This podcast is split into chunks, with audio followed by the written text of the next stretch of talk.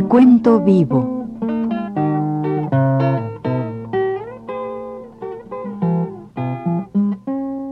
Mis décadas.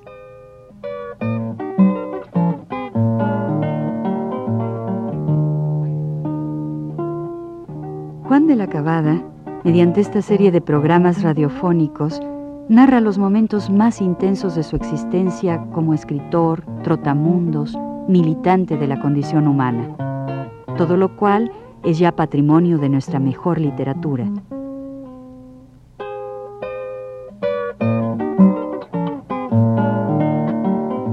Con ustedes, Juan de la Cabada. Buenas noches. No recuerdo si en el programa anterior hablamos del trabajo que estaba desempeñando cuando regreso de Camagüey en la casa de Wikis y compañía. De todas maneras, ya creo que hablé de mi trabajo en la lonja, en la, lonja de La Habana, en la aduana, y también los motivos por los cuales hacía esos trabajos yo, ¿verdad? Entonces, vamos a vernos allí en un determinado momento en que no sé si conté también ya, me parece, la, lo que muy grabado tengo el, el, mes de noviembre de 1918, cuando el armisticio, toda esta gran alegría, este júbilo que hay en toda La Habana, y yo naturalmente salgo de llevar unas, unas remesas de turrones de Alicante, para las provincias de, La Habana por cuenta de la casa en que trabajaba. Y al salir de, entregar esto en el Express, me encuentro con este júbilo, con esta alegría. Yo me sumo, claro, a esta, a esta demostración pública de regocijo por la terminación de la guerra de Europa de 1914 a 1918. Poco tiempo, yo vivo entonces en una en, una, en, un solar, en la calle Sol, llaman solar allí a una vecindad, en la calle Sol. Y en esto era la época en que había por todo el mundo una, una epidemia que se llamó la influenza española. España no estuvo en la guerra, no estuvo en la guerra, no participó. Yo no sé por qué después de la guerra, cuando esto se extiende por el mundo, le llaman influenza española se me hace a mí que los americanos o los que sean, de repente ponen nombres muy curiosos a las enfermedades. Por ejemplo, ahora, hace poco todavía decían que la, había una, una epidemia y ellos le llamaron aquí, estaba en México y en Estados Unidos, le llamaban la gripe asiática, yo no sé. Pero bueno, me parece que ellos son los que ponen y quitan nombres a todas las cosas. Pues sí, de eso sí recuerdo bien porque yo de repente estuve enfermo, no sé si de eso fue.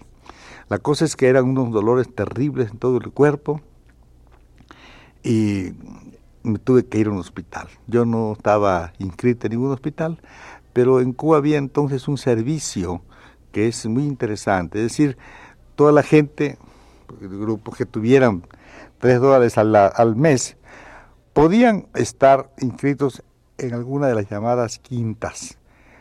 Y eran las quintas, en una que se llamaba la la Quinta Gallega, otra era la, la, Asturiana y otra era la Concepción, o sea, era una, una, una quinta montañesa, casi siempre por regiones de españoles, ¿no?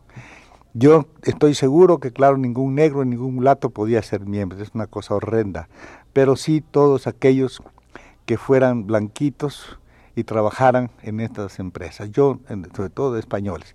Yo trabajaba entonces en, en un, no era ni, ni, gallego ni era asturiano, pero la quinta esta, la quinta de la Concepción, que era quinta de, dependiente que se llamaba, esta, esta admitía también cubanos y gentes de otras, de, que no fueran españoles. Y por eso yo estuve en esa muy bien atendido, por cierto, y allí me salí, me restablecí, y cuando ya me encontraron, me encontré en la calle con la gente, con los jefes de esto, eh, me dijeron, hombre, ¿cómo estás viviendo ahí? Vente a vivir aquí. Y entonces fui a vivir a la misma casa en que vivían los dueños, que vivían los gerentes, digamos, ¿no? que eran Germán, Germán Ruiz, Germán López Ruiz, y un amigo, hijo de uno de los comanditarios, llamado Abelino Suárez. Pues bien, allí vivíamos, estuve ahí trabajando hasta muy poco tiempo en que el contador, Alfredo Loaz, por X causas, se separó de la casa esta, era socio de ella y se fue. Y entonces me dijeron a mí que si yo quería trabajar, porque ya yo estaba, ya me sabía, sabían ellos, lo que yo podía hacer, tenía. Entonces me hicieron a mí contador de esa casa. Tendría yo entonces 17 años, el año 19. Ahí estuve trabajando y viviendo dentro del, de ese ambiente de, que es de lo que llaman La Habana Vieja.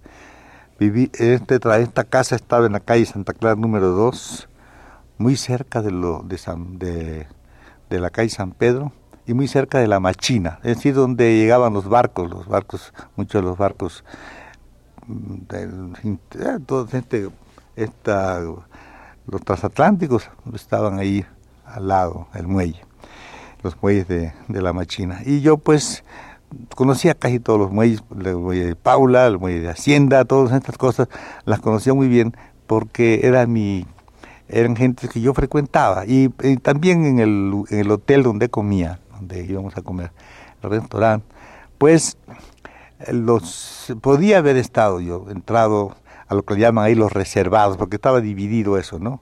Los restaurantes estaban divididos, como en Cuba era muy curioso aquello, estaban divididos, había una especie de baranda y adentro estaban pues los gerentes de las casas o los banqueros de la Casa de Igón, eso es, el Banco Nacional, todo porque todo eso estaba rodeado de, de, todo lo que es el, el comercio y, y, el capital un poco financiero, es decir, el capital industrial y bancario estaba todo metido en, en, eso, en ese barrio, la barra, vieja. Bueno, y pues yo me quedaba afuera generalmente porque no solamente por, por porque por cuestiones económicas, sino porque eran una gente mucho más simpática. Yo prefería platicar, por ejemplo, con el curro largo de sus prisiones en Ceuta, vamos a suponer que me subyugaban, ¿no? O oír los cuentos de, de Marín, que era un gallego muy chistoso, tenía una gracia así especial y al mismo tiempo era contrabandista. Y a mí me interesaba mucho oír todas estas cosas y beber con ellos. Aunque era muy joven, bebía yo, tenía bastante resistencia, yo siempre he tenido resistencia a eso, al alcohol, ¿verdad? Puedo resistir mucho y, y no, no, no, no soy persona que puede emborracharse fácilmente pero eh, sí, de veras. Entonces, este, lo, esos cuates a veces yo no tenía que cargar a estos señores que eran veteranos en eso, los cargaba, los llevaba a su cuarto, le ponía botella de coñac ahí en su buró para cuando se despertara, y yo me iba a dormir. En muchas ocasiones, allí es donde, donde empezaban los efectos del alcohol. ¿verdad? Estas, estas vueltas que dan las camas, así cuando uno está acostado, se va al techo y regresa. Entonces me metía yo a veces al baño y me estaba tres o cuatro horas ¿verdad? A veces mm, eh, con, con, eh, con, vómitos, ¿no? Y, otra, y, bañándome hasta quitarse todo lo que tenía que ir a trabajar a las, a las 8 de la mañana, tenía que entrar a trabajar. Esto era bastante frecuente y eh, no, no era una cosa de un día, sino de muchos días que pasábamos en estas cosas. Por cualquier circunstancia se hacían apuestas, se, apostaban cajas de sidra, se apostaban cajas de cerveza, se apostaban botellas de, de y, y, claro, pues era, era esa, esa, vida que ustedes, no sé, los que conocen los puertos, saben cómo es esa vida, donde los marineros muchas veces no conocen la ciudad, han estado en todas partes, pero no conocen más que el puerto, las casas de asignación cercanas y las cantinas, digamos, las tabernas cercanas, y nada más, ¿verdad? Y de allá se van si no van a, la, a, que los a, los a, las delegaciones de policía regresan pues a bordo ya saben bien bien trinques bien, bien borrachos bueno esta es esta era más o menos la vida aquella que llevaba yo eh, pero conociendo bastante mundo es decir oyendo hablar de gentes de todas partes de la tierra, de todas partes, porque en ese tiempo en La Habana había veces que habían hasta cientos atlánticos en la bahía. Creo que vamos a por este, esta vez. Vamos a parar aquí la conversación y seguiremos en el próximo programa. Gracias.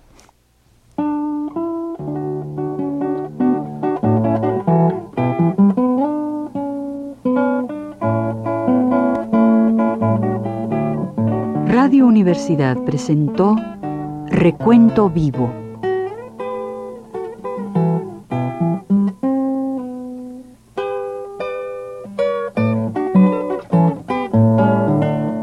décadas por Juan de la Cabada.